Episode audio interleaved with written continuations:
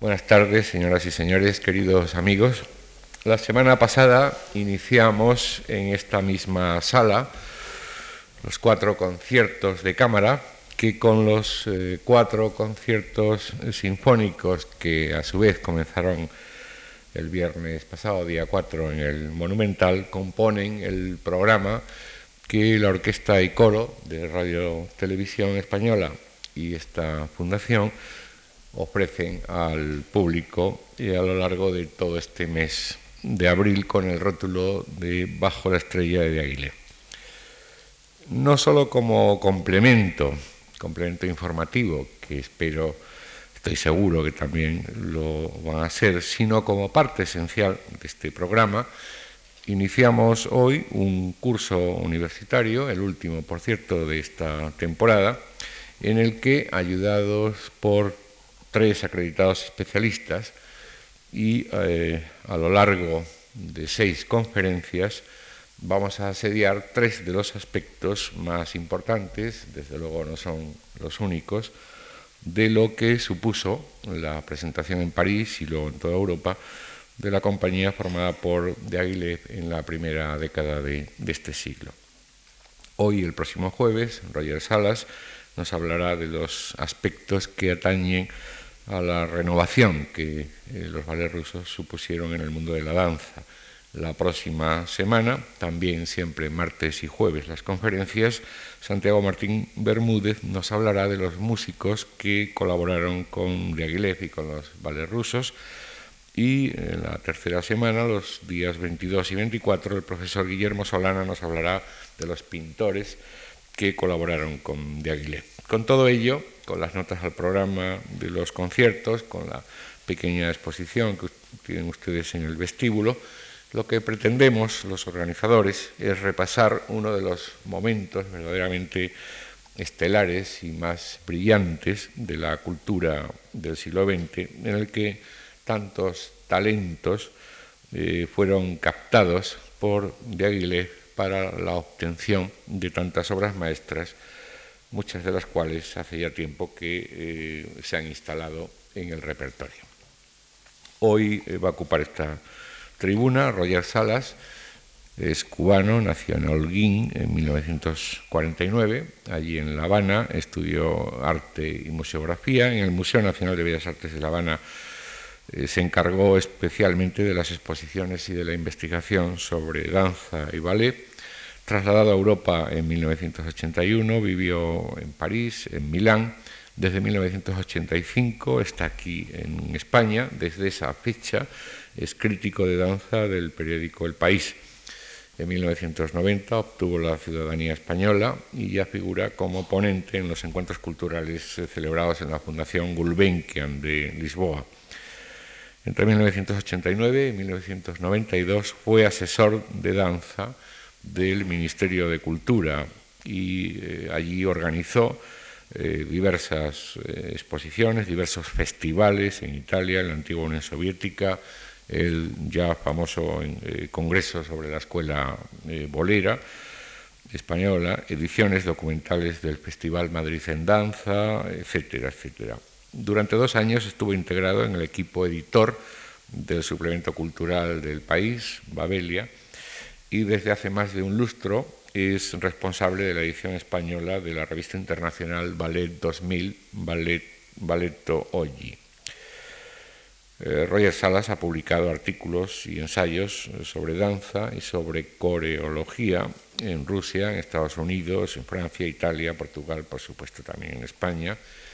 Ha asesorado montajes de piezas clásicas en las óperas de Wrocław en Polonia o Bratislava en Checoslovaquia y ha impartido lecciones en universidades de muchos países, eh, la Complutense de Madrid, León, el Instituto de Estética de la Autónoma de Madrid aquí en España. Y desde hace años, y todos lo esperamos, por cierto, con mucha ilusión y con cierta impaciencia, eh, me consta que está preparando un diccionario integral de danza y ballet español. Desde 1994, Roger Salas ha vuelto al ámbito del diseño eh, para la danza y el ballet, dibujando la escenografía y los vestuarios del eh, eh, clásico romántico Giselle para el ballet de Víctor Ullate. El año pasado, en 1996, diseñó para José Antonio y los ballets españoles nada menos que el sombrero de tres picos y también para este coreógrafo se presentó en el pasado Festival de Granada, recreó, reconstruyó la primera versión del sombrero de tres picos que como saben ustedes eh, se tituló en el estreno El corregidor y la molinera. Asimismo, en septiembre pasado, y como colofón a los actos del año Goya, diseñó el espectáculo Goya en la danza. Y en esta esfera, digamos ya más eh, creativa y más en contacto con el ballet en activo, pues prepara en, este, en, estos momentos nada menos que dos Don Quijote, uno para eh, el Teatro Quiró de San Petersburgo y otro para el Ballet de la Comunidad de Madrid que dirige Víctor Ullate y que es de esperar que se estrene en otoño de este año como parte de los, de los actos conmemorativos del año cervantino. Como ven ustedes, eh, Roger Salas es un buen conocedor, tanto desde dentro como desde fuera, del mundo de la danza y especialmente de, este, esta etapa de los ballets eh, rusos. Le eh, agradecemos mucho a profesor Salas, que haya querido participar en nuestras actividades y tanto la Orquesta y Coro de Radio y Televisión como la Fundación Juan Mar le expresamos nuestra gratitud, así como a todos ustedes por acompañarnos esta tarde. Muchas gracias.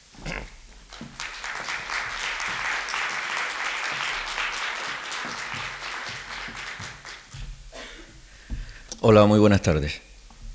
Ante todo agradecer a la al amigo Antonio Gallego y a la Fundación Juan March que me hayan invitado a participar en un ciclo como este que, que me hacía una enorme ilusión porque es uno de los es uno de los temas eh, y de los momentos capitales de la historia del ballet de todos los tiempos. Mm, en realidad, durante una época las modas le jugaron una mala pasada al legado de Diaghilev.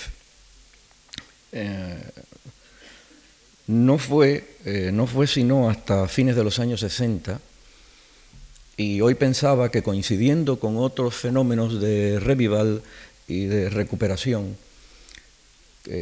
también fue este, en fines de los años 60 el momento en que se, se volvió los ojos a, a la, ópera barroca, al ballet, al ballet de corte y, al ballet del, y al ballet del barroco, incluso a los textos teóricos de esta época. También a finales de los años 60 empezó a ponerse de moda lo de volver a tocar la música con instrumentos antiguos. Coincidiendo con esto, en ballet, por primera vez y sobre todo a partir de estudiosos norteamericanos, empezó a haber de nuevo un interés eh, por el significado que había tenido eh, los Diaghilev y su momento en el desarrollo del ballet moderno. Esto coincide con un acontecimiento eh, bastante importante que fue esa gran subasta que hubo en Londres en 1969 de lo que quedaba del disperso legado de Aguilef, donde había de todo, había desde trajes y partituras hasta cuadernos de trabajo y muchas cosas más. Eh, una vez superada esa época oscura que podemos decir que va eh, casi desde antes de, de la Segunda Guerra Mundial hasta los años 60, y hay unos veintitantos años en que las preocupaciones del ballet, tanto de la historiografía balletística como del ballet propiamente dicho, iban por otro camino, iban por otro camino. Eh, y en los años 60, eh, a fines de los 60, digo, a principios de los 70, empezó a haber este interés y este redescubrimiento. Y a partir de ahí empezó a surgir toda una serie de bibliografía, pendiente naturalmente de investigaciones, empezó a surgir una bibliografía muy interesante y a descubrir, o a redescubrir, o a resituar en la historia del ballet el papel que habían jugado realmente eh, los ballets rusos y personalmente Diaghilev. Mm, más que eh, hacer una exposición estrictamente cronológica y, eh, yo al final lo que me he planteado es bocetar una serie de temas que pueden llamar a la reflexión sobre la importancia eh, de lo estrictamente coreográfico. ¿Por qué? Porque ya otros, otros compañeros van a venir aquí donde estoy hablando yo y alguien hablará de los pintores, otro hablará de los músicos y yo voy a concentrarme en el terreno el, quizás el más ingrato y el menos permanente. Las obras plásticas surgidas de la época de los ballets rusos están ahí en colecciones y museos. Eh, la música se toca, prácticamente y venturosamente se ha perdido muy, poco, muy poca música, porque es muy reciente, y eh, se graba y se escucha eh, todo el repertorio, casi todo el repertorio de los ballets rusos. Precisamente este ciclo, una de las buenas características que tiene es que nos trae, y vamos a escuchar algunas obras que son menos, que son menos conocidas, o que se tocan menos. Pero con la coreografía, que es la más ingrata de las artes en este caso, gran parte de eh, del gran, parte del gran repertorio de los ballets rusos se ha perdido. Y lo que no se ha perdido está en un peligroso olvido a punto de perderse, por una cuestión ahí sí estrictamente cronológica y de el inexorable paso del tiempo. Em, hace unos años eh, hablaba con em, Archer y con Melissa Johnson, que son unos especialistas norteamericanos que han reconstruido la consagración de la primavera para la Ópera de París y para algunos, también lo han repuesto en, algunos otros sitios. Eh, son unos mm, extraordinarios, son unos científicos del arte eh, eh, coreológico y ellos me decían que estábamos en el punto de urgencia a fines del siglo XX de lograr todavía salvar para la posteridad algunas lecturas coreográficas que ya después va a ser imposible. ¿Por qué? Porque no hay memoria activa de ello. por una ley estrictamente de vida, pues van muriendo las personas que, tenían en su memoria que lo habían visto o que lo habían bailado, que habían participado directamente en estos montajes. Es así que cuando vemos reconstruida la reconstrucción de la, consagración de la primavera, o vemos una buena reconstrucción de Sombrero de Tres Picos, o vemos una buena reconstrucción de cualquiera de los otros de los ballets, de la época. Nos damos cuenta hasta qué punto eran eh, y seriamente eh, modernos iban eh, al frente de las manifestaciones artísticas de su tiempo, como los coreógrafos de esta época eh, iban a la primera fila por donde podían ir la pintura o por donde podía ir la música. Esto luego se atempera un poco y se pierde un poco. Quizás Quizás solamente hay dos momentos en la historia de la coreografía eh, de la cultura occidental donde se produce esto. Y esto se produce ah, en el siglo XVIII con Noverre y Angiolini y luego se vuelve a producir eh, en, tiempos de Diaghilev con tres nombres, con cuatro nombres fundamentales. Los cuatro nombres fundamentales son naturalmente eh, Mikhail Fokin, eh, Václav Nijinsky, Leonidas Massin y George Balanchine. Hay más coreógrafos, pero estos cuatro nombres son las cuatro ruedas de ese carro. Eh, cuatro ruedas de ese carro cuyo timón era naturalmente Sergei de Diaghilev. Eh, trazar un perfil de Diaghilev eh, es sencillo y no lo es. para mí es el mayor ejemplo de lo que es un verdadero diletante ilustrado y diletante para mí no tiene ninguna connotación peyorativa ni negativa, sino todo lo contrario. Eh, es, el, diletante eh, cuyo gusto eh, por el arte y por la manifestación artística que ha escogido es lo suficientemente auténtico como para ser capaz de producir alrededor suyo una obra de arte determinada. Este es el caso específico de Diaghilev. Em, y antes de entrar en, alguna otra materia en detalle, eh, sí valdría la pena, porque nos podríamos preguntar, bueno, esa invasión rusa, ese tren que atraviesa Polonia con esa eh, panda rarísima de bailarines y de decorados y de telones, algunos a medio pintar que se y algunos trajes a medio coser que se acababan de hacer en el tren y se terminaban en París el día antes del estreno. Eh, esta gente, ¿quiénes son? ¿Quién era Diaghilev? Además de un señor que iba todas las tardes al café del teatro a, rodearse de gente allí en la Prosper Nevsky en San Petersburgo. ¿Quién era este hombre? Eh, y a qué momento específico de la historia de la danza corresponde que le facilitó, cuál, era, es el caldo de cultivo que facilitó que se convirtiera en un renovador tan profundo del ballet como lo ha sido Diaghilev. Hay un periodo crucial entre, en, ese, en, ese, entorno de Diaghilev, hay un periodo crucial entre 1903 y 1906, o siete. Ahí hay eh, San Petersburgo era y sigue siendo naturalmente el Vaticano del ballet. Allí es donde han nacido la mayoría de las cosas importantes. No quiero despreciar para nada la tradición franco-italiana del ballet, pero la verdad es que eh, el, ballet, entendido como lo entendemos eh, como arte clásico, su estabilización y su mayor jerarquización lo ha conseguido naturalmente en los grandes teatros rusos y específicamente tengo que decir que allí, en Marinsky, en San Petersburgo. Diaghilev es un hombre mucho más relacionado con la música, con el ballet. Eh, incluso en, todas sus biografías está, todos sus escarceos con escribir música, con estudiar música, con cantar incluso en un momento determinado.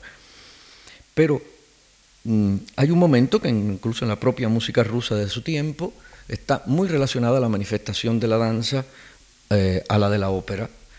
Eh, hay una especie de, mm, de resurgir a la rusa, entre comillas, de la ópera ballet.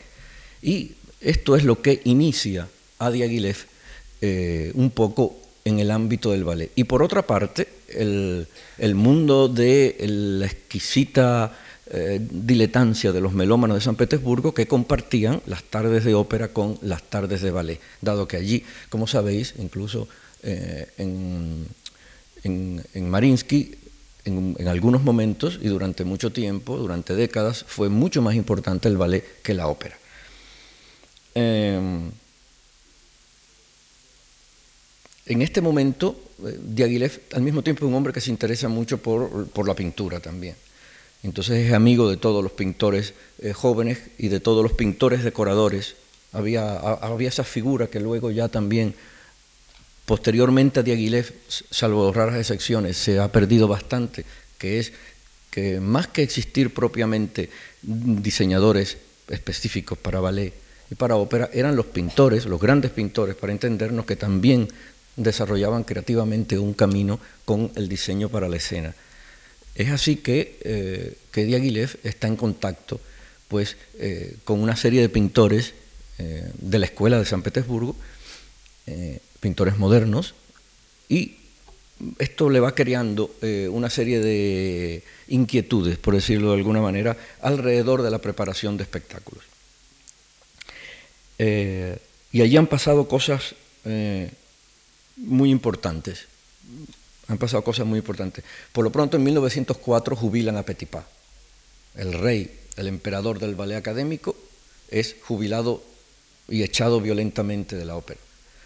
Eh, en 1905 se produce una primera revolución moderna con la segunda visita de Isadora Duncan. Isadora Duncan visita Moscú y San Petersburgo y se, se produce un revuelo enorme con sus teorías. Y un año después, Fokin, el joven Fokin, eh, declara que ha inventado un nuevo estilo, que ha inventado el neoclasicismo, el neorromanticismo en ballet, perdón, el neorromanticismo en ballet y hace dos ballets muy importantes. Uno es El solo de la muerte del cisne y Chopiniana, lo que conocemos aquí como las sílfides. Eh, esto alerta a Diaghilev. Y Diaghilev ya desde el año 4, fines del 4, principio del 5, empieza a desarrollar actividades en París, exposiciones de pintura, ópera, conciertos, y entonces se embarca en hacer una compañía paralela al ballet oficial y recluta a una serie de eh, pujantes artistas jóvenes con nombres que hoy no suenan absolutamente a los grandes mitos del ballet, pero que en aquella época eran eh, algunos adolescentes, pues. Ana Pavlova, Nijinsky, Tamara Karsavina, de una serie de nombres que eh, hoy son los grandes mitos del ballet, eran unos jóvenes tremendamente dotados para el ballet, igualmente eh, con inquietudes, no eran artistas mecánicos que iban allí a bailar Lago de los Cisnes todas las noches, sino que se interesaban por la renovación. De hecho, eh, Fokine, sus primeros experimentos eh, de trabajo los hace sobre él mismo, sobre, sobre su, mujer Vera Foquina, que era su prometida en aquella época, y sobre aquellos jóvenes inquietos en sus ratos libres, que eran precisamente Pavlova, Karsavina, Nijinsky y algunos más. La llegada de los ballets rusos al Châtelet en estos primeros años de este siglo significó una revolución enorme en todo sentido. Eh, ¿Y por qué significó una revolución en lo coreográfico?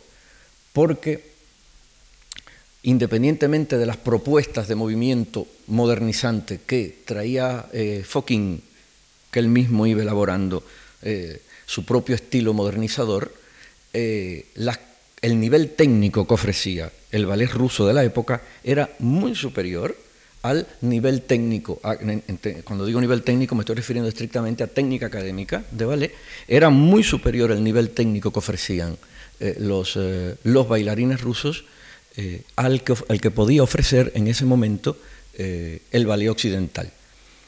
Sobre todo el ballet occidental estaba centrado en ese momento en París el, gran ballet era el ballet de la Ópera de París y luego había dos o tres compañías paralelas de la que ya en la que el jueves entraremos en detalle.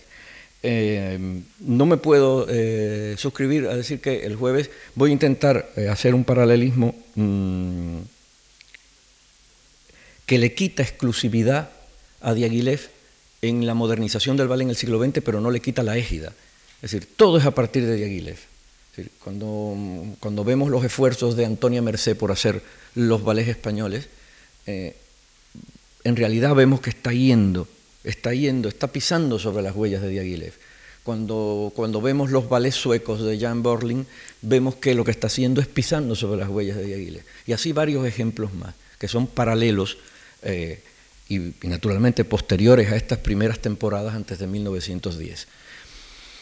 Hasta 1910 o 11, eh, las características de da una de cal y una de arena.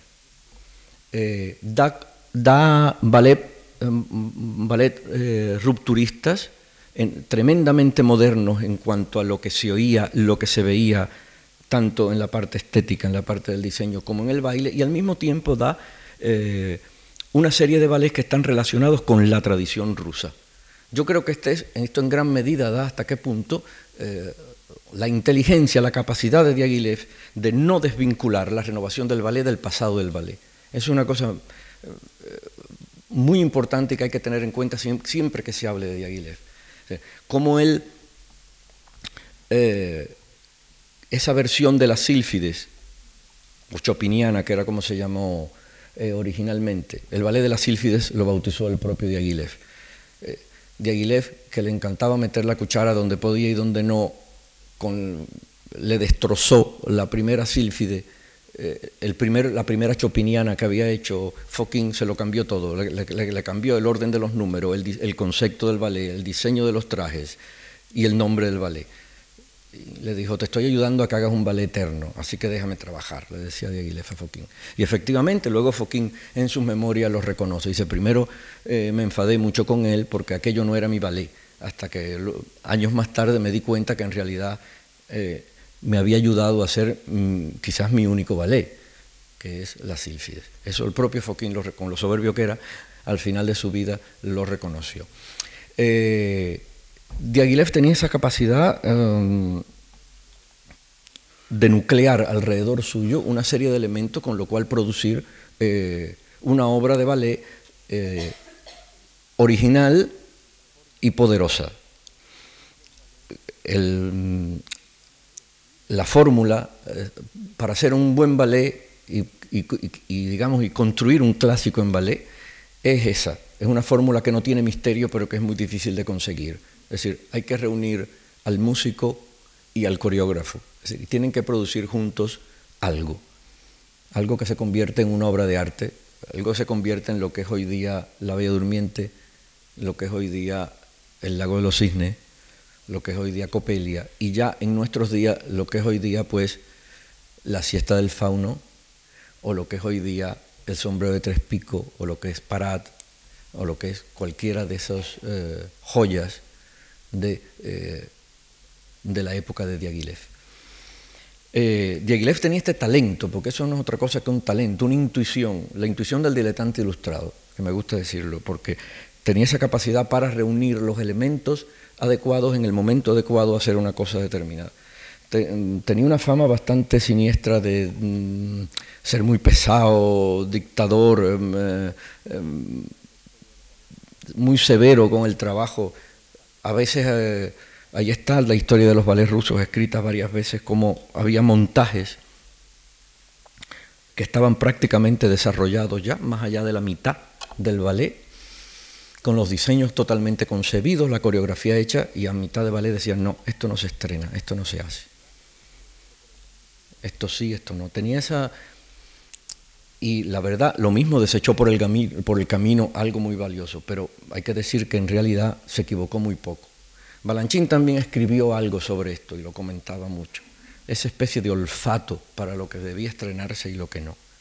Eh, Balanchín que llegó a tener también en algún momento grandes encontronazos profesionales con él, luego al final eh, reconoce que esa capacidad eh, gestora de Diaghilev es lo que había podido llevar a buen puerto bueno, pues desde el Apolo Musageta eh, hasta el Hijo Pródigo.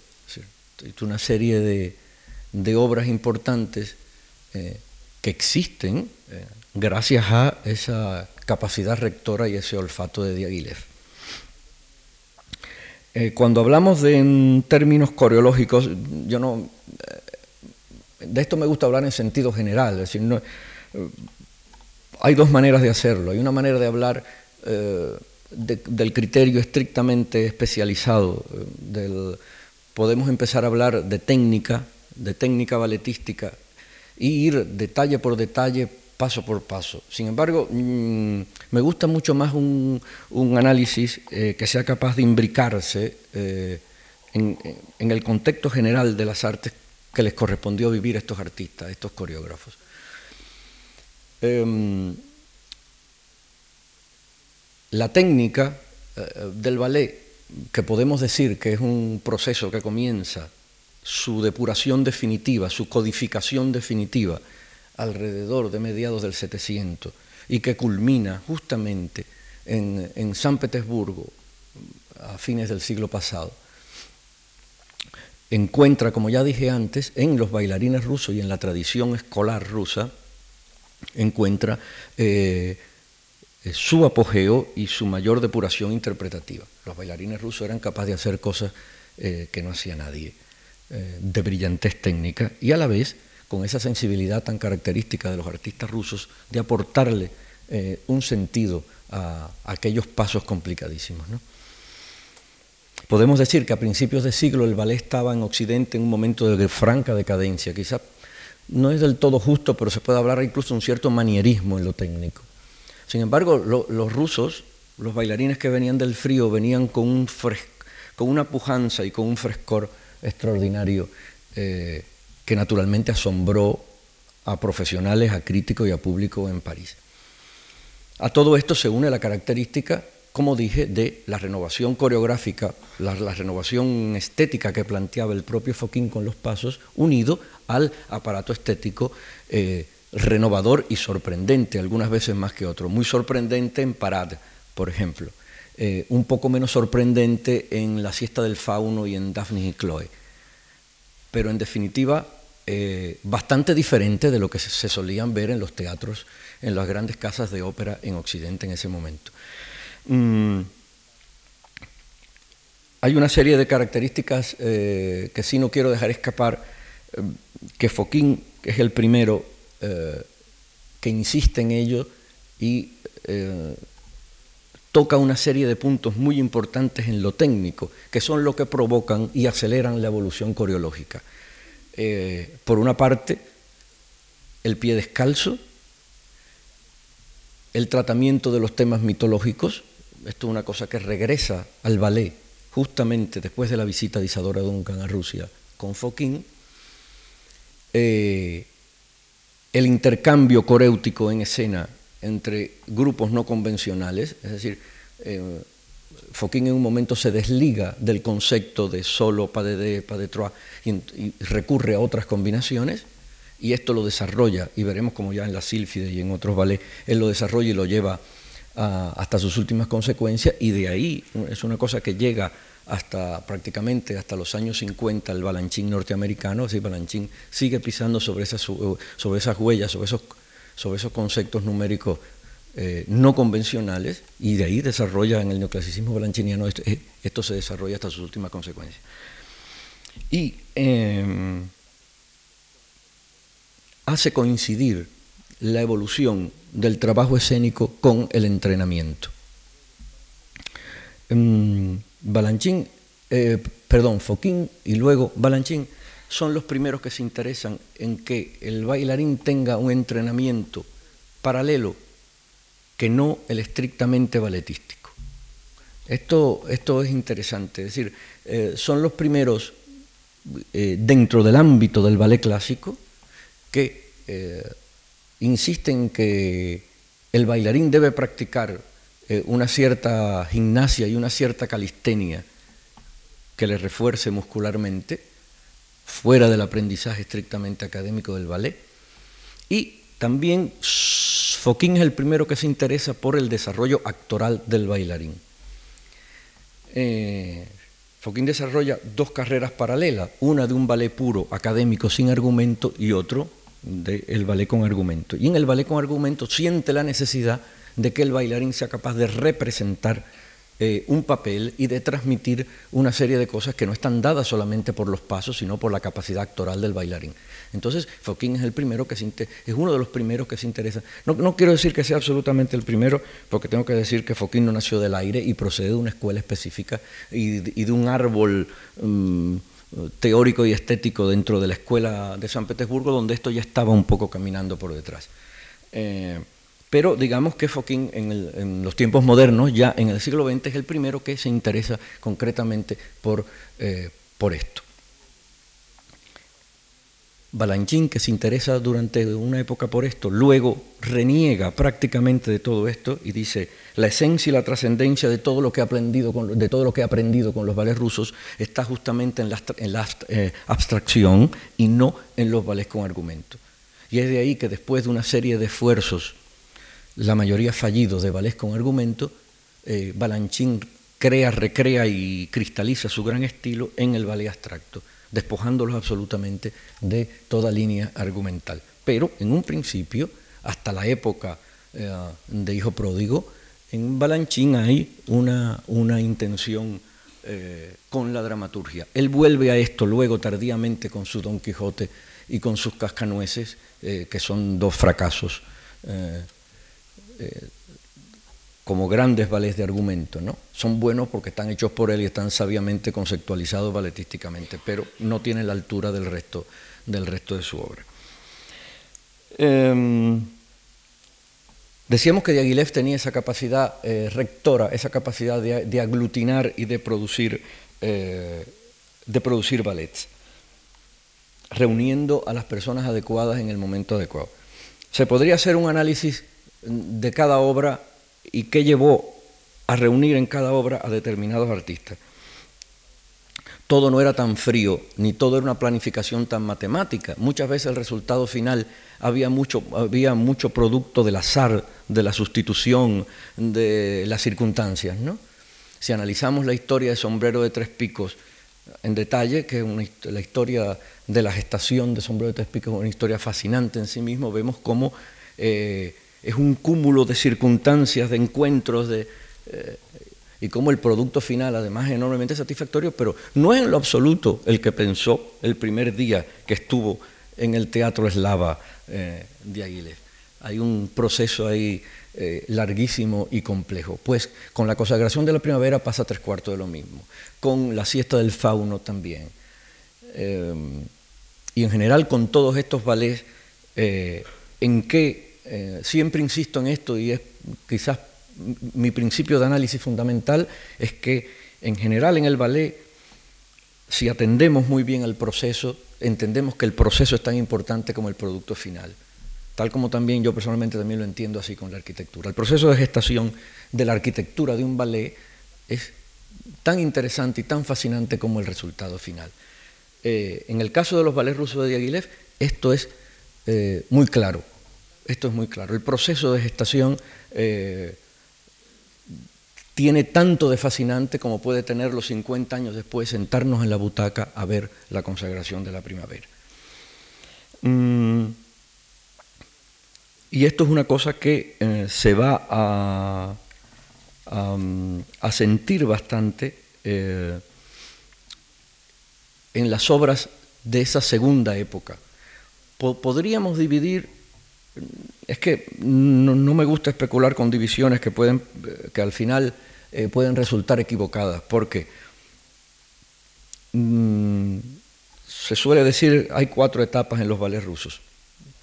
La etapa propiamente rusa, ligada a la tradición eh, académica del Marinsky, una primera etapa rupturista y de alta, de alta renovación, que es el momento en que entra Picasso, eh, el, gran momento de Ruedrich y de Stravinsky con consagración de la primavera, y luego hay un proceso eh, que se puede entender como de recuperación clásica, que es donde entran, eh, se recuperan ballets de la primera época, como se recupera Daphne y Chloe, y eh, hay otra vez un interés por los temas más clásicos.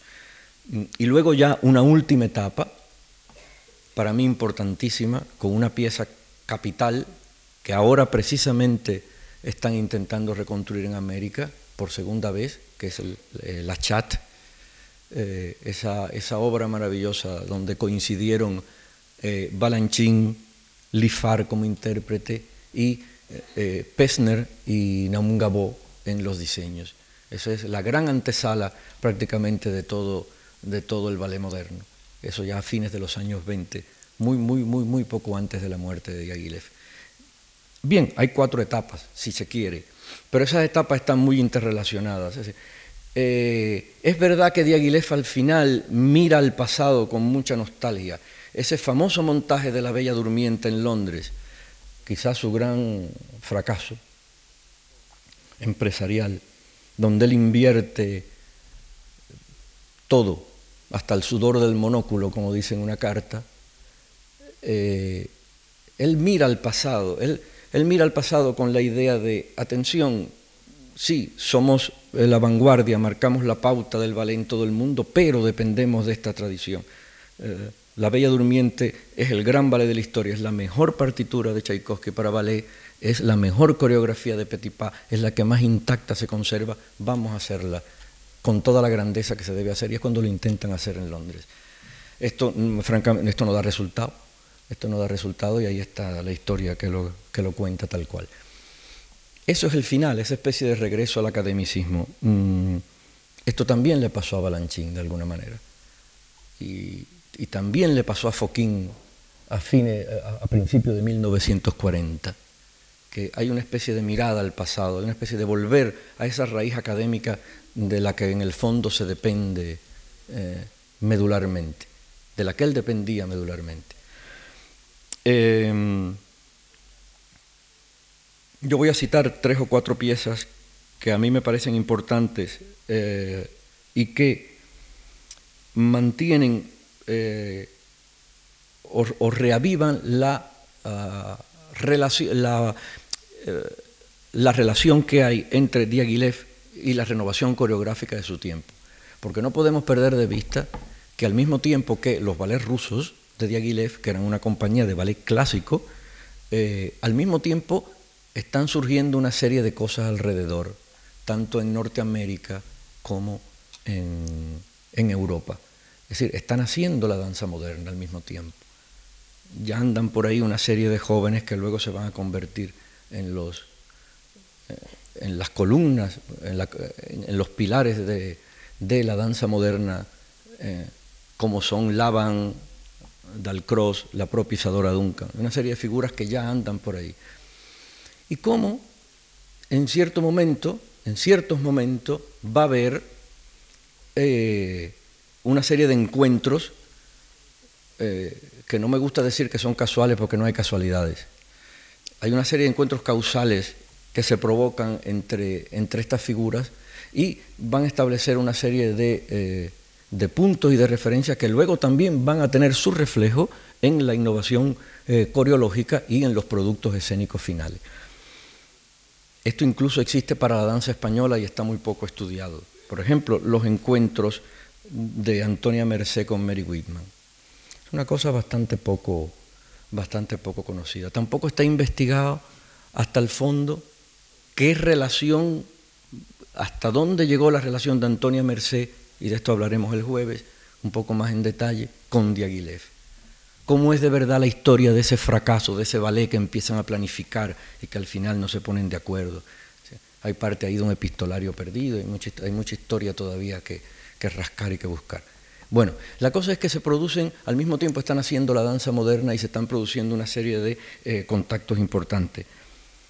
Mm, y eso sucede en general en un periodo que va desde 1911 al comienzo de la Primera Guerra. Ahí, en ese es el momento en que se produce todos estos contactos y es cuando cristaliza de verdad eh, lo que pudiéramos llamar, sin lugar a duda, el estilo de hacer de Diaghilev. Ahí es donde se produce todo esto. el primer gran fenómeno, el primer gran fenómeno es justamente eh, la siesta del fauno. La siesta del fauno, que es eh, un invento de Diaghilev para su bailarín favorito, para, para, para Nijinsky, Nijinsky no era coreógrafo. Nijinsky era un hombre con inquietudes, un bailarín joven con inquietudes, pero en lo absoluto tenía, eh, ni siquiera parece que en esta época todavía tuviera eh, grandes pretensiones personales de convertirse en coreógrafo. Pero el poder aglutinador de Diaghilev le hace interesarse eh, por una música de Debussy, por eh, un poema de Mallarmé y teniendo al lado a un pintor como era León Bax, conciben aquel producto. Y Diaghilev consigue abrirle eh, a Nijinsky el interés por crear, por coreografiar.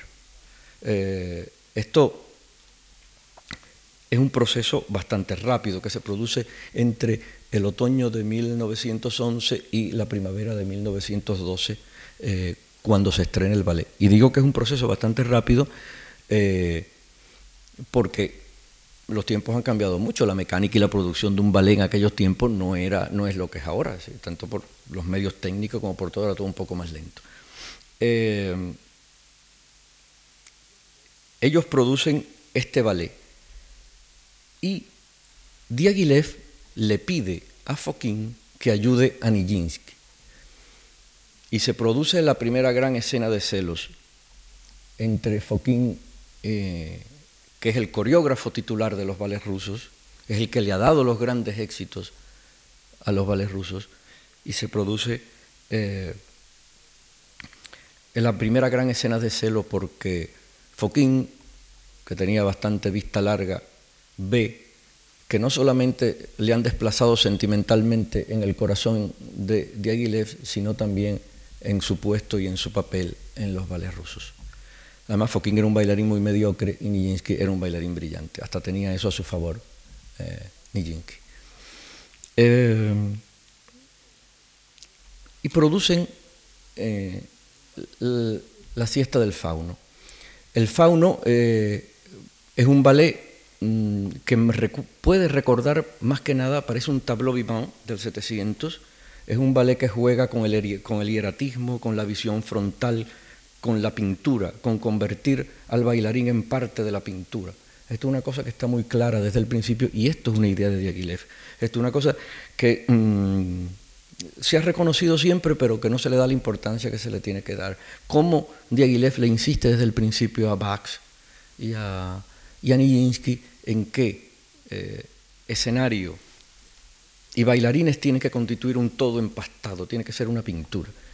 Esto, de volver al tableau vivant de 700, esto es una cosa, un ejercicio puramente de cultura, que eran las cosas que Diaghilev sabía hacer muy bien, o sabía pensar y, dirigir muy bien. El resultado es la siesta del fauno, que el, el jueves vamos a verlo, El jueves, eh, el jueves eh, pienso proyectar la reconstrucción de la Ópera de París, que me parece la más, eh, la más seria y la más contundente de cuantas existen hasta hoy, y veremos cómo hay, esta, hay este empaste, se consigue esta, esta cosa de cuadro total entre bailarín y escenario. Esto, que se produce de una manera quizás más convencional en la siesta del fauno, como hecho coréutico, luego va a estar en la chat, con los decorados eh, totalmente renovadores y abstractos y geometristas de Gabot y de Pessner, con Balanchín y Lifar a fines de los años 20. Todavía, todavía 25 años separan estos dos ballets y, sin embargo, hay una, hay una, eh, hay una especie de, eje conductor eh, por debajo que es esa voz de Diaghilev, esa égida de decir, tiene que, eh, quiero que aquí también haya ese empaste total entre bailarines y escenario. Y esto es una cosa que va a ser, como hecho coréutico específicamente, esto va a ser muy imitado posteriormente e inmediatamente por todos los renovadores del ballet en Europa. Cuando mm, vemos la creación del mundo que hizo eh, Jan Borlin, vemos que, qué es lo que intenta Borlin. Pues eso, empastar en un todo escénico a bailarines con eh, con escenario a través de los decorados y de los trajes extraordinarios que hizo Fernand Leyer. Ese mismo año, que se estrena, en el año 12, en que se estrena eh, La siesta del fauno, Foquín responde con un gran ballet, exactamente del mismo estilo y con el mismo diseñador que el Daphne y Chloe, que es eh, también una, pieza extraordinaria que lamentablemente se conserva bastante mal. Eh, sobre todo se conservan partes de la coreografía, pero no se conserva el, todo escénico. Eh, Foquín responde naturalmente con una materia coreográfica mucho más madura, con una estilización mucho más aguda de lo que es la iconografía de la danza greco-romana, con un refinamiento mucho mayor, y a través de una partitura extraordinaria como es el, ballet de Ravel. Eh, responde eh, con la misma moneda, pero mucho más brillante. Y estos son los dos grandes ballets que aportan eh, al tejido coréutico del siglo XX el espíritu greco-latino. Son estas las dos grandes piezas. Luego veremos cómo hay otros, hay otros, otro segmento del que no he mencionado, pero que es muy importante y que discurre casi paralelamente, que es el del tema bíblico. Eh, hay historiadores eh, de ballet que suelen asociarlo, y a mí me parece un disparate. No tiene nada que ver. No tiene nada que ver ni el concepto, eh, ni el tipo de, ballet que, es capaz de producir un argumento de carácter mitológico de origen greco-latino en los temas bíblicos. Los dos grandes ballets de tema bíblico son La leyenda de José y El hijo pródigo. Estos son los dos grandes ballets. Hay un tercer ballet de tema mitológico, pero más tardío y por eso no lo he mencionado, que es el Apolo Musageta. Es decir, para mí la gran creación eh, Balanchín Stravinsky, independientemente de que luego hicieron hasta violín concierto, eh, hay ahí medio siglo de colaboración eh, fructífera y con piezas brillantes. Para mí, esto es una opinión estrictamente personal, la gran lectura coreográfica unida a una gran partitura original entre Stravinsky y, y Balanchín es el Apolo Musageta. Eso que, se eso que está en el adagio de la rosa del primer acto de Bella Durmiente, de comunicación estricta e insustituible entre el, el, acontecimiento coréutico, es decir, la lectura de pasos de ballet y la música, esa unión indisoluble que se produce en el adagio de la rosa del primer acto de la Bella Durmiente, eso también se produce, eh, sin duda alguna, en el Apolo Musageta sin fisuras. Es decir, mm, independientemente que podamos oír eh, en un concierto eh, la partitura de Apolo Musageta de Balanchín, o que incluso podamos quitarle el sonido al, televisor y ver la belleza que hay en los pasos de, eh, que concibió Balanchín para, el Apolo Musageta, la unión de las dos cosas produce un acontecimiento francamente perfecto. Eso que se da muy pocas veces en ballet, cuando se da produce un clásico naturalmente. Y ese es justamente el caso del Apolo Musageta, el tercer y último gran ballet de tema mitológico eh, de la época de Diaghilev. Luego, un año después, en este momento fructífero, es decir, esos tres añitos o cuatro que hay ahí, en que todos estaban afanados por hacer cosas nuevas, por la renovación, eh, se produce eh, una cosa muy importante, se produce un ballet que pasó bastante desapercibido en su momento. Luego, diez años más tarde, o quince años más tarde, ya casi desintegrados los ballets rusos, eh, esa segunda diáspora ya que se produce desde París de bailarines rusos que se van a América, a Londres, Alemania y que fundan pequeñas compañías, se vuelve a reponer el ballet juegos. El ballet juegos es muy importante en, en sentido estrictamente coréutico por dos cosas muy importantes. Uno, lleva el mundo del deporte a la lectura de ballet y usa eh, ropa eh, actual, ropa de calle. Este es el primer ballet, este es el primer ballet que produce Diaghilev con eh, y quizás el primer ballet que se produce en la historia del ballet con ropa de civil, con ropa estrictamente que era la que correspondía con la moda de la época. Esto luego va a desencadenar una corriente que no terminará jamás, ¿no? pero esto es la primera vez que se produce y volvemos al siglo XVIII. Esto solamente lo encontramos en el ballet, en algunos ballets de la época, de la segunda época de, de Noverre en Stuttgart, donde Noverre incluye escenas e intermedios dentro de los ballets mitológicos con ropa de la época, con ropa de civil de la época. Esto que hizo Diaghilev, eh, que hizo, perdón, eh, Noverre en Stuttgart en a fines del siglo XVIII, en el último tercio del XVIII, esto no se vuelve a repetir hasta el momento en que eh, Nijinsky produce juegos. Este pequeño eh, paso a tres donde unos tenistas eh, juegan un partido y bromean y coquetean en el descanso. Esto es el argumento de juego. Y van vestidos como se vestían los jugadores de tenis de la época y en un decorado totalmente convencional que es las pistas de tenis.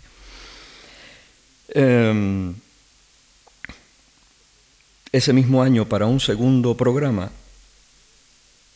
se produce el polémico y agitado estreno de la consagración de la primavera.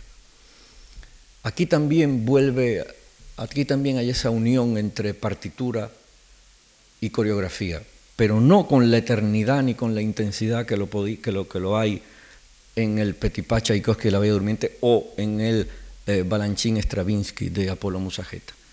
Ahora que podemos ver reconstruida la consagración de la primavera de Nijinsky, vemos que es una buena coreografía eh, que atiende, atiende eh, cree, sigue y es capaz de producir un buen baile alrededor de una música tan potente, tan profundamente renovadora y tan importante como es la partitura de Stravinsky, pero eh, luego se han producido una serie de coreografías de la consagración de la primavera, incluso una inmediatamente posterior de Massin, a principios de los años 20, exactamente en el 23, 10 años más tarde que la de Nijinsky, aprovechando los diseños y los vestuarios de Roedrich, que casi es mejor que la de Nijinsky. Y luego llegamos hasta hoy con consagraciones de la primavera tan brillantes como la de Bellar o como la de Pina.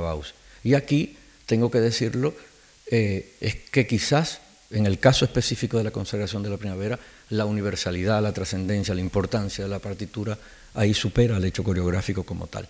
Esto es un caso específico eh, que también naturalmente merece su estudio y merecería entrar en ello con un poco más de detalle. Pero volvamos a 1913 y volvamos al momento en que se estrena eh, la consagración de la primavera, que es un acontecimiento extraordinario. Como sabes, mm, allí pasó de todo, se ha contado mil veces y está en todos los libros, la mitad del teatro pateando, la mitad aplaudiendo, eh, fanáticos que le tiraban de la solapa a los otros, eh, los que sí y los que no. Y esto es un gran acontecimiento eh, desde el punto de vista coreográfico. ¿Por qué?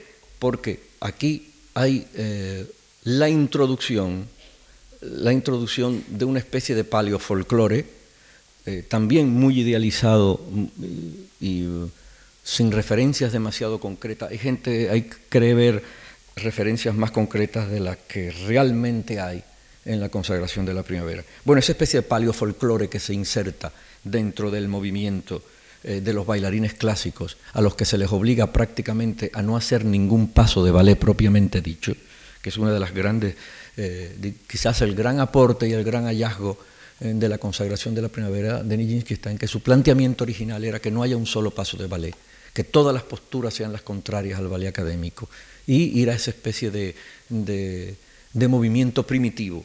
Eso que yo creo que bastante agudamente eh, luego mm, el propio Foquín llamaba paleofolclore. Eh, hasta aquí ese momento fundacional donde Diaghilev eh, no solamente lo domina todo, sino lo gestiona todo. él, en cierto sentido, lo siguió disponiendo y, rigiéndolo todo. Mm, pero las dos biografías más importantes que hay de Diaghilev, sobre todo la de, la de Richard Buckle, insiste en que hay un primer atisbo de cansancio en Diaghilev eh, justo antes de la Primera Guerra Mundial. Él luego cobra fuerzas otra vez eh, y vuelve a hacer, mm, eh, vuelve a hacer cosas, a, gestar vales extraordinarios, pero ya no es lo mismo ya no es lo mismo. Por eso es que mm, incluso se detiene un poco la renovación coréutica y hay una primera etapa eh, de receso en la innovación, en lo que es propiamente la materia de pasos de baile. Vuelve a haber un uso mucho más continuado de la zapatilla de punta para la mujer, naturalmente, y de eh, concebir los ballets estrictamente a partir del lenguaje académico. Esto, se produce justamente eh, después de este momento glorioso, de estos estrenos que comienzan con la siesta del fauno y que acaban con la consagración de la primavera. en, el 14, en el 14 comienza la guerra, hay una diáspora, pero mm, no se deja de trabajar Diaghilev no deja de trabajar. Eh, incluso un poco en, medio de la guerra, es decir, en esa Europa que está partes en guerra, partes no, es decir, sabe que va a Suiza, viene a España, va a Inglaterra, hace muchísimas cosas, es decir, eh, no, no se deja de trabajar. Y entre el 14 y el 17 hay esa especie de segunda época o de segunda A, si entendemos la primera época, hasta el 1910 y 11, esa segunda época que he detallado antes, y esta tercera época. Y allí se producen algunos ballets muy importantes. Vuelve a haber un espíritu, vuelve a haber un espíritu de renovación, pero de otra manera. Y, y, Diaghilev vuelve a mirar por primera vez a los temas rusos y al pasado. Hay que contar, eh, ya me gustaría eh, un día poder hacer un par de conferencias solamente con lo que es el anecdotario, la circunstancia. No quiero decir circunstancias frívolas porque en el fondo puede haber cosas que lo sean y otras no. Lo que rodeaba la vida diaria de los vales rusos. Hay cosas deliciosas y cosas dramáticas, pero eso también dibuja un poco eh, quiénes eran y por qué hacían lo que hacían. Y, hoy no hay tiempo para ello, pero hay que decir que hay un momento enorme de agitación en la vida personal y sentimental de todas estas personas. Eh, Nijinsky ya ha abandonado la compañía en Buenos Aires y se ha casado. Diaghilev ha entrado en crisis con Nijinsky, le obliga a separarse eh, de la compañía y el lugar del favorito lo ocupa Leónidas Massin. Eh, Foquín sigue allí. Foquín es esa especie de alma constante, por eso es el más grande de todos ellos. Y, es, digamos, el gran, el gran cerebro discreto y oculto de la coreografía del siglo XX es, eh, es Foquín. Yo creo que es una figura mm, que alguna vez habría que tratar con un poco más de lustre, darle un poco más de importancia de la que se le da. Eh, no se le conoce lo suficiente. Pasaban cosas, venían eh, creadores más jóvenes, había artistas más brillantes, había acontecimientos eh, coreográficos más brillantes, pero Foquín estaba allí todos los días. Y cuando Chechetti estaba enfermo y no podía dar la clase, quien le daba la clase a los bailarines era Foquín. Y quien hacía los ballets y corregía los ballets y mantenía la disciplina de todo aquel conjunto tan variopinto era justamente Foquín. Esto de Aguilef lo sabía y no le mimaba, pero le mantenía. Le mantenía. Quizás él sabía que Foquín no era un hombre que necesitara mimos, sino respeto. Y de ahí que tuvieran esa peculiar relación durante, durante, durante toda su vida hasta la muerte de Aguilef. De hecho, Foquín en su propio libro de memorias cambia de actitud. Al principio es bastante duro con Diaghilev, pero luego cambia quizás en las partes del libro que escribe justo antes de su muerte, con la serenidad que da la madurez, eh, reconoce el papel que, el papel que ha jugado eh, en su vida y la importancia que tiene para él y para los demás, en, sentido estrictamente creativo, en, sentido coreográfico. Bueno, decía que entre 1914 y el 17 se producen eh, varias cosas muy importantes. Eh, voy a citar cuatro nada más, que me parecen fundamentales para dibujar o, digamos, tejer en lo coréutico esa, esa tercera etapa. Primero, El Gallo de Oro, esa ópera ballet de Rimsky-Korsakov, eh, que coreografía y arma como ópera ballet Foquín. Foquín dirige escénicamente todo el producto, dirige cantantes y dirige bailarines y se produce eh, el gallo de oro, que también es un acontecimiento eh, importante y es el principio del el regreso a los temas rusos. El regreso a los temas rusos se va a completar eh, con tres obras muy importantes después. Eh, uno es El Ruiseñor, con la partitura de Stravinsky, luego Sol de Medianoche, Sol de, de Minuit, que es un ballet muy, muy importante del que hay mucho que hablar, además. Y finalmente los cuentos rusos, que ya los cuentos rusos se producen en el 17 al mismo tiempo que dos cosas extraordinariamente importantes que son Parat y el sombrero de tres picos, que significan otro apogeo estético eh, dentro de, eh, del aparato eh, creativo que fue capaz de armar Diaghilev. Em, digamos que en ese periodo, eh, que es extraordinariamente rico, mm, se producen dos cosas importantes, eh, y es, entran los temas españoles en el ámbito de Diaghilev. De esto vamos a hablar en detalle el jueves. Esto es muy importante, esto es muy importante porque todos sabemos lo de los famosos viajes a Granada, el jueves vamos a ver eh, esa deliciosa colección de fotos inéditas de Valentina Cachuba, con todo el recorrido de los bailarines por el Alhambra, las fotos de Massín, etc. Y eh, vamos a ver que la fascinación eh, de Diaghilev fue realmente seria, fue realmente profunda, porque mm, inmediatamente se embarca en, en, la idea de la producción de un ballet con, tema, con tema español, y luego ya, como sabemos, en el 21 eh, empeñado eh, no solamente en hacer una versión estilizada de lo español, sino de incluir eh, propiamente artistas españoles, insertar artistas españoles en los ballets rusos, primero intenta lo de Antonio Merced que fracasa y luego lleva el famoso cuadro flamenco con el telón de Picasso a la Ópera Cómica de París,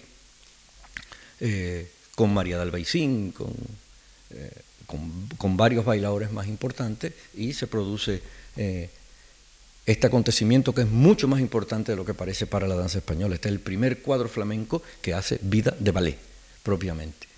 Esto que luego se va a convertir casi en un subgénero dentro de la danza española del siglo XX tiene su origen en el año 21 en esta creación, eh, también gestada y eh, fabricada por Diaghilev, que escogió personalmente los, los artistas no daba tiempo a que Picasso diseñara un telón nuevo y Picasso le enseñó varias cosas y él recurrió directamente a uno. Eh, y hasta tal punto esto tiene éxito y esto es importante, y ya de esto hablaré el jueves en detalle, que una de las primeras cosas que hace Antonia Merced también en la Sala Favar, en la Ópera Cómica en París, es su cuadro flamenco con el telón de Néstor. Es decir, ahí eh, eh, Antonia Merced pisa directamente sobre las huellas de Diaghilev, le imita y hace también un cuadro flamenco. Uno de los números de sus primer espectáculo en Favar es con este tema. Bueno, eh, quería decir que Aiki Diaghilev eh, gestiona al mismo tiempo eh, varios ballets diferentes. Bueno, también se ha estrenado en el 14 La leyenda de José. Esto lo quiero citar por arriba porque es una cosa que quizás tiene menos interés para nosotros ahora, que sigue habiendo esto, sigue habiendo los temas bíblicos y mitológicos, pero ya con un interés un poco menor y entramos en la época en que él se interesa por lo que se llama el demi-carácter, por la danza de carácter, eh, danza de carácter que está en el gallo de oro, que está en, eh, en, los cuentos rusos, naturalmente que está la danza de carácter español en el sombrero de tres picos y eh, que está también en Soleil de Minuit.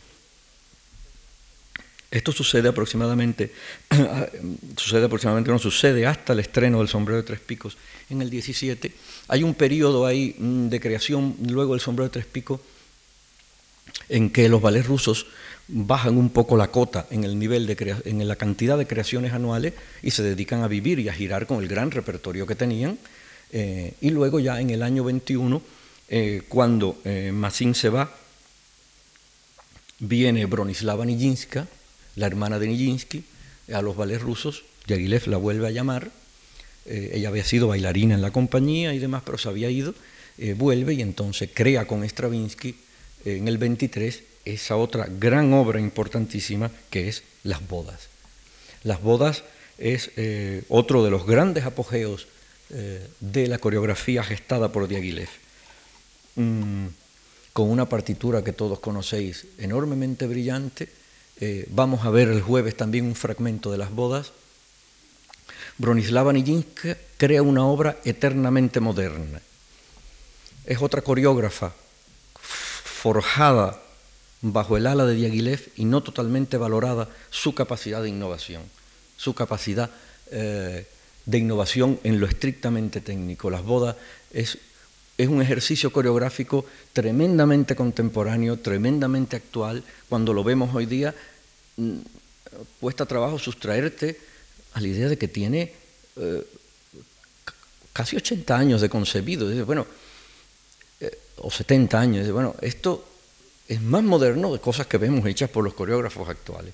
Es mucho más actual, una cosa se va mucho más al futuro con una conexión eh, con ese, momento, especialmente también en la música de Stravinsky, con una enorme visión de futuro se conjuga ahí también lo que yo decía de música y coreografía de una manera extraordinaria.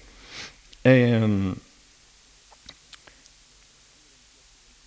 y finalmente, en, en, el año 28 y 29, se producen esos dos eh, grandes ballets, que son el Apolo Musageta de Balanchín.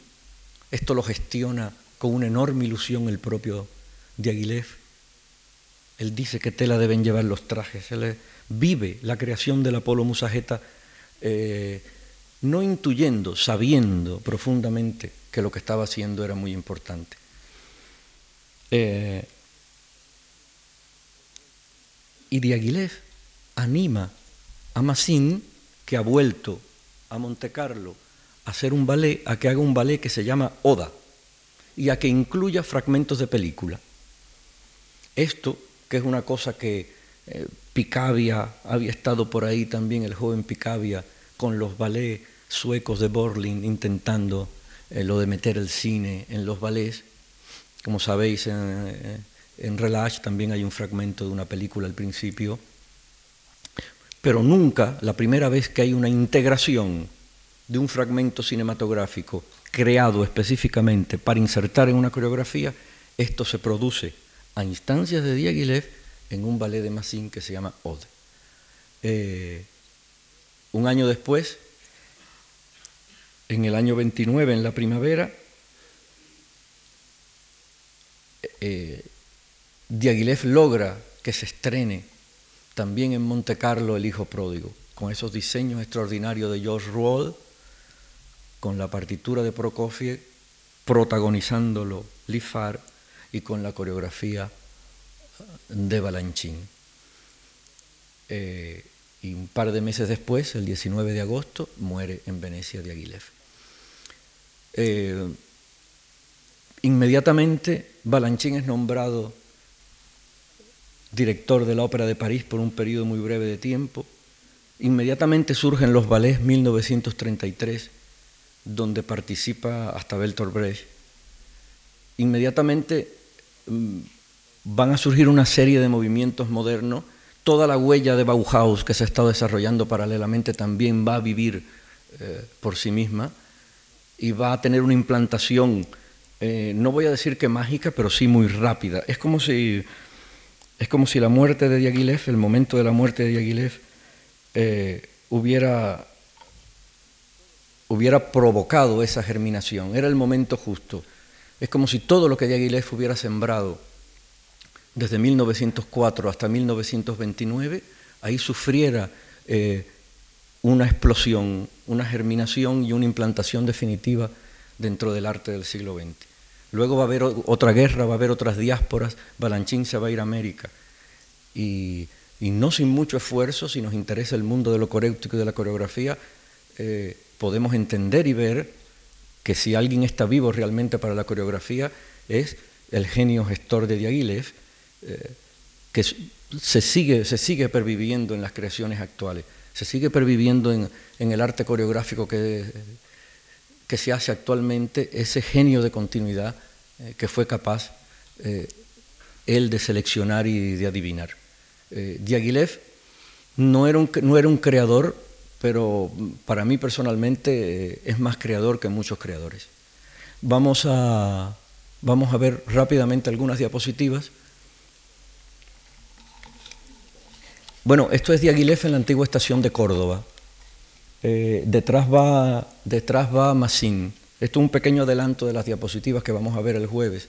Esto, esto pertenece a la colección inédita de Valentina Kachuba, que es esa bailarina de los ballets rusos de Diaghilev, muy amiga personal de Diaghilev y de Nijinsky, que murió eh, este, mes, este mes, pasado mes de enero a los 97 años. Este es Balanchín Niño. Esta diapositiva, esta foto me gusta mucho. Esto es Balanchín Niño en su época eh, de estudiante en el, en el conservatorio de la Escuela Imperial de San Petersburgo. Este es Nijinsky en juegos, en este ballet que trata el tema eh, del deporte. Como veis, eh, la, vestimenta es totalmente de civil, incluso raqueta en mano. El, ballet era, eran tres bailarines, la Scholar, la Karsavina y Nijinsky, era un pas de trois, el chico, dos chicas, y eh, este, era, este era el vestuario. Adelante. Perdón.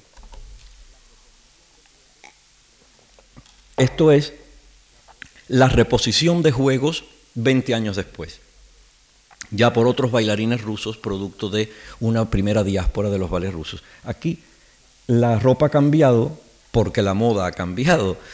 Aquí lo que hicieron fue adecuar la reposición de, eh, de juegos a la moda de la época. Es decir, que en, realidad lo que estaban haciendo era, manteniendo el espíritu del original. Es decir, no hacerlo con la ropa del año 10, sino con la ropa eh, ya de los años 30 prácticamente. Este es Anton Dolin eh, en, la premiere de Le Train Bleu. Este fue el segundo ballet. Yo siento mucho, me hubiera gustado entrar en detalle porque este es un ballet muy interesante. Este es un ballet que es el segundo gran experimento con ropa civil, con ropa de calle. El Tren Blue, eh, que como sabéis tiene un, telón de boca pintado por Picasso, que este bañador que lleva Dolin está diseñado por Coco Chanel. Eh, Le Tren Blue es el segundo experimento de hacer un ballet eh, con un tema, eh, si se quiere, pop, con un tema actual, que es en un, balneario en Francia, unos jóvenes una tarde de verano. Entonces todo el mundo vestido con la ropa, con, ropa actual, con ropa, con, ropa de la época. Este es, este es Dolin en dos poses características de, de también de Le Trembleu.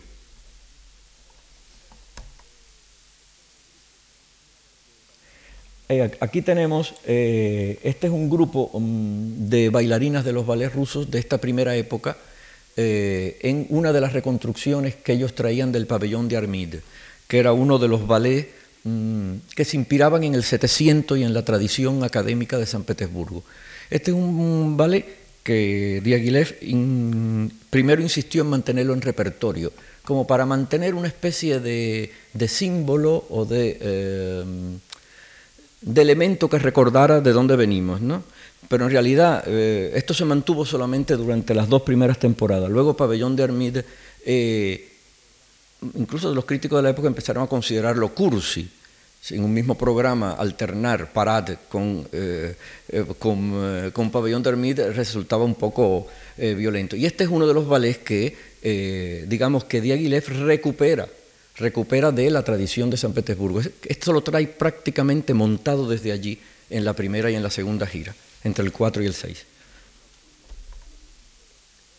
Aquí hay, aquí hay, una bailarina en pabellón de Armida eh, con, esta con esta ropa eh, que en realidad es una ropa moderna, es una ropa que se inspira en los trajes del 18, pero eh, que no deja de ser una, una revisión contemporánea eh, de, la, ropa tradicional del ballet ruso del 700.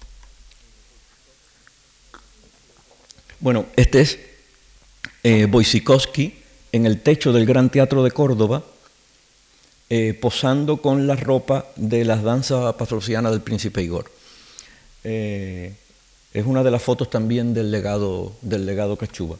Este, esto pertenece ya a la, de las giras españolas, vamos a hablar en detalle el jueves, esto corresponde a, esa, época de, en que se recesa un poco en la creación y se vive del repertorio. Se vive de ese gran repertorio mixto eh, que tienen los ballets de Diaghilev, eh, donde hay de todo, donde hay piezas de inspiración clásica, algunas más académicas que otras, algunas inspiradas en el folclore ruso, como este caso, y eh, en sus giras a España, en eso hubo una suerte, las giras españolas del ballet de Aguilef, ya hablaremos de ello el jueves, eh, convivió gran parte del repertorio. Es decir, que en las giras españolas se pudo ver gran parte de todo el espectro eh, coreográfico que era capaz de ofrecer Diaghilev. Esto es la reposición de Petrushka. Eh, es la primera reposición de Petrushka tras la muerte de Diaghilev. ella es Alicia Markova y esto es, eh, corresponde a la primera compañía de ballet no rusa que representa ballet ruso en Inglaterra en 1930. Es la primera reposición de Petrushka. Eh, Petrushka corresponde también a ese género de ballet de tema ruso, como ya he dicho antes, eh, y es uno de los ballets que han permanecido.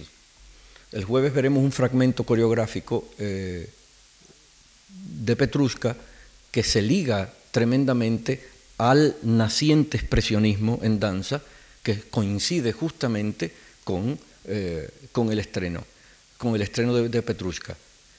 Gran parte del éxito de Petrushka está en toda esa capacidad expresionista, eh, toda esa lectura expresionista que hay eh, dentro del ballet, dentro del propio ballet y de de la brillantísima coreografía de Fokin. y esto se mantiene, justamente todo el gran momento de gestión de la danza expresionista sucede entre los primeros años del siglo XX y justo hasta 1930-34. Es justo cuando eh, se estabiliza en el repertorio en toda Europa eh, Petrushka. Esta es Valentina Cachuba en Sol de Minuit, en este ballet eh, que se gestionó en plena guerra. el, el, proceso de creación de Sol de Minuit es complicadísimo y se hace justamente y sobre todo por la enorme pasión de, Aguilés por llevarlo a cabo, porque parte se ensayó en Madrid, parte se ensayó en Lausanne, parte se ensayó en Ginebra. Eh, la compañía andaba errante en medio de una guerra y ahí eh, se iban haciendo los trajes, se iba eh, completando la coreografía de Massín. Este es Massín en La leyenda de José. Eh, el otro gran ballet de tema, el otro gran ballet, de tema bíblico que tampoco ha trascendido la coreografía. Es un ballet que tuvo mucho éxito, pero que desapareció del repertorio. Este es eh, uno de los bocetos de Leon Bax para Nijinsky en Le Dieu Bleu. Eh, este, este, este, es un ballet eh, también que pertenece, podemos decir, a la, junto con Cherezade, a la fase orientalista, que también ya el próximo día, cuando hablemos de lo español y lo oriental, en un momento determinado están bastante relacionados en el tiempo dentro de eh, dentro de la corriente en los ballets rusos, establecen casi una sola corriente entre las dos cosas. Entonces, este es el ballet el que menos se puso. Este es un ballet que también ha desaparecido totalmente, totalmente del repertorio. Este es, eh, esto es Tamara Karsavina eh, en El Gallo de Oro. Es un, es un diseño de, de, de Valentin Grossugo.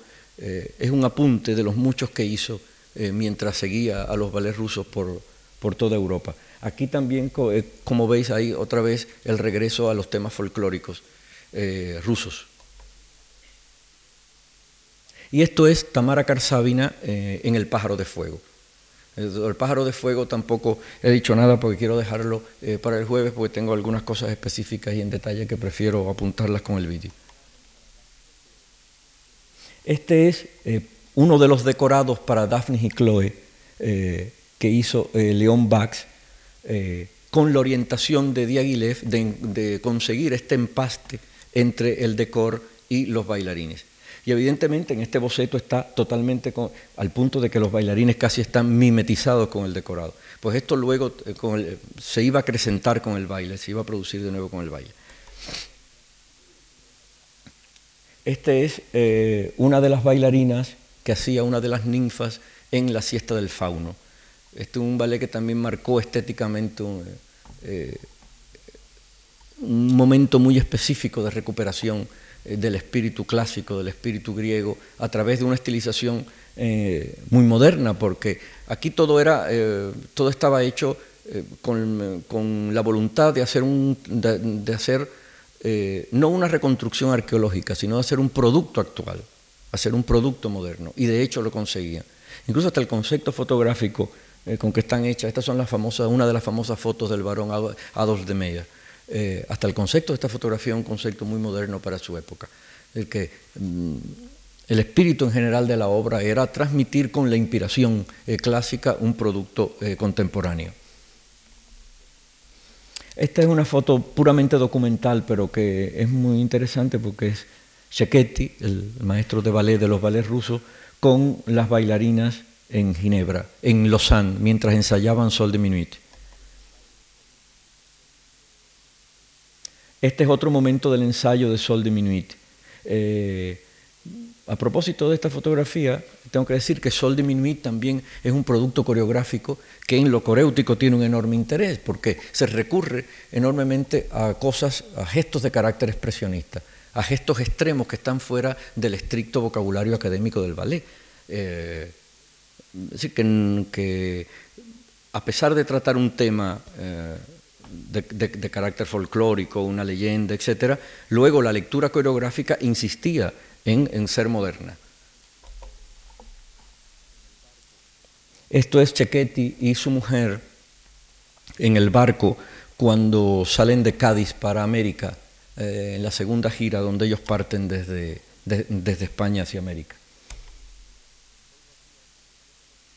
Y esto es Valentina Cachuba. Vuelvo aquí a esa metáfora que me gusta mucho de pisar sobre las huellas de Diaghilev después de muerto. Cuando Diaghilev muere en el 29 y en el año 30 Valentina Cachuba, una vez disuelta la compañía, se va a América. Lo primero que hace en América es una versión de concierto de las bodas, con el propio Stravinsky, eh, Sudetkin le diseña el traje, ahora veremos el diseño del traje, y eh, ella hace una primera, una primera versión de concierto de las bodas, eh, orientada por, y ayudada por el propio Stravinsky. Valentina contaba con mucho placer lo que fueron estos días de gestar en el viejo Metropolitan esta versión esta versión de las bodas.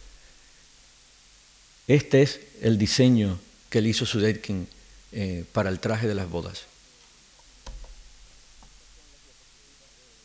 Y ahora, em, por último, estas son las diapositivas de la chat, ese último ballet eh, moderno, esa creación eh, totalmente contemporánea eh, que, hicieron Diaghilev, Balanchine, Lifar, Gabot y Pepsner. todo el vestuario está hecho con plásticos y todos los telones son de, son de piezas de celulosa y de baquelita y plásticos de colores pintados por ellos mismos pero un producto muy avanzado para su tiempo, eh, que naturalmente, como con tantas otras cosas, fue bastante incomprendido en el momento del estreno. Ahí está Lifar, que es el protagonista, y, Olga Spesitseva, que era la protagonista de este ballet. Aquí está Lifar eh, en una foto de estudio del mismo ballet. Esto es eh, Lifar y, y esto pertenece a la misma sesión de fotos anterior, y este es el decorado de eh, Pepsner y, y Naum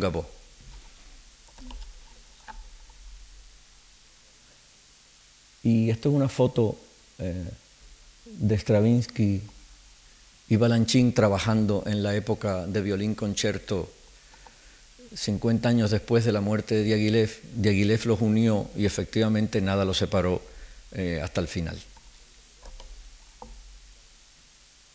Esto es el regreso de Balanchín a los temas mitológicos y al espíritu que le había eh, abierto Diaghilev en Monte Carlo con el Orfeo.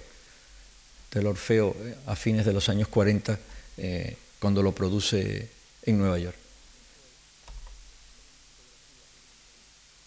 Y esto es una fotografía de el restreno de cuatro temperamentos, con la partitura de Indemic. Eh, el restreno de cuatro temperamentos cuando ya Balanchín desviste el ballet de todo lo que es el aparato anecdótico, digamos, de los vestuarios, los colores, y hace que se baile con, eh, con ropa de ensayo. Eh, en realidad el espíritu o lo que hay en el fondo de esta especie de síntesis poética y última de lo que es el hecho coreográfico también estaba ya desde la época, desde la época de Diaghilev. Eh, lo que pasa es que eso necesitó una madurez y un trabajo de muchos años hasta que lo consiguió hacer sobre el escenario. Pero eh, desoyendo a Diaghilev, años después, eh, Balanchín desvistió a Polo Musageta también, le quitó todo lo que era decorados, accesorios, y vestuario y, también intentó eh, despojar con menor éxito eh, el hijo pródigo. Eh, pero sobre todo lo importante eso es que el espíritu de innovación, el espíritu de búsqueda a través del propio trabajo coreográfico, esa cosa que había, había sido capaz de infundirle Diaghilev a estos hombres cuando eran muy jóvenes, en el caso de un creador como Balanchín, lo mantuvo hasta el final. Entonces espero que nos encontremos el jueves y que resulte de vuestro interés. Muchas gracias.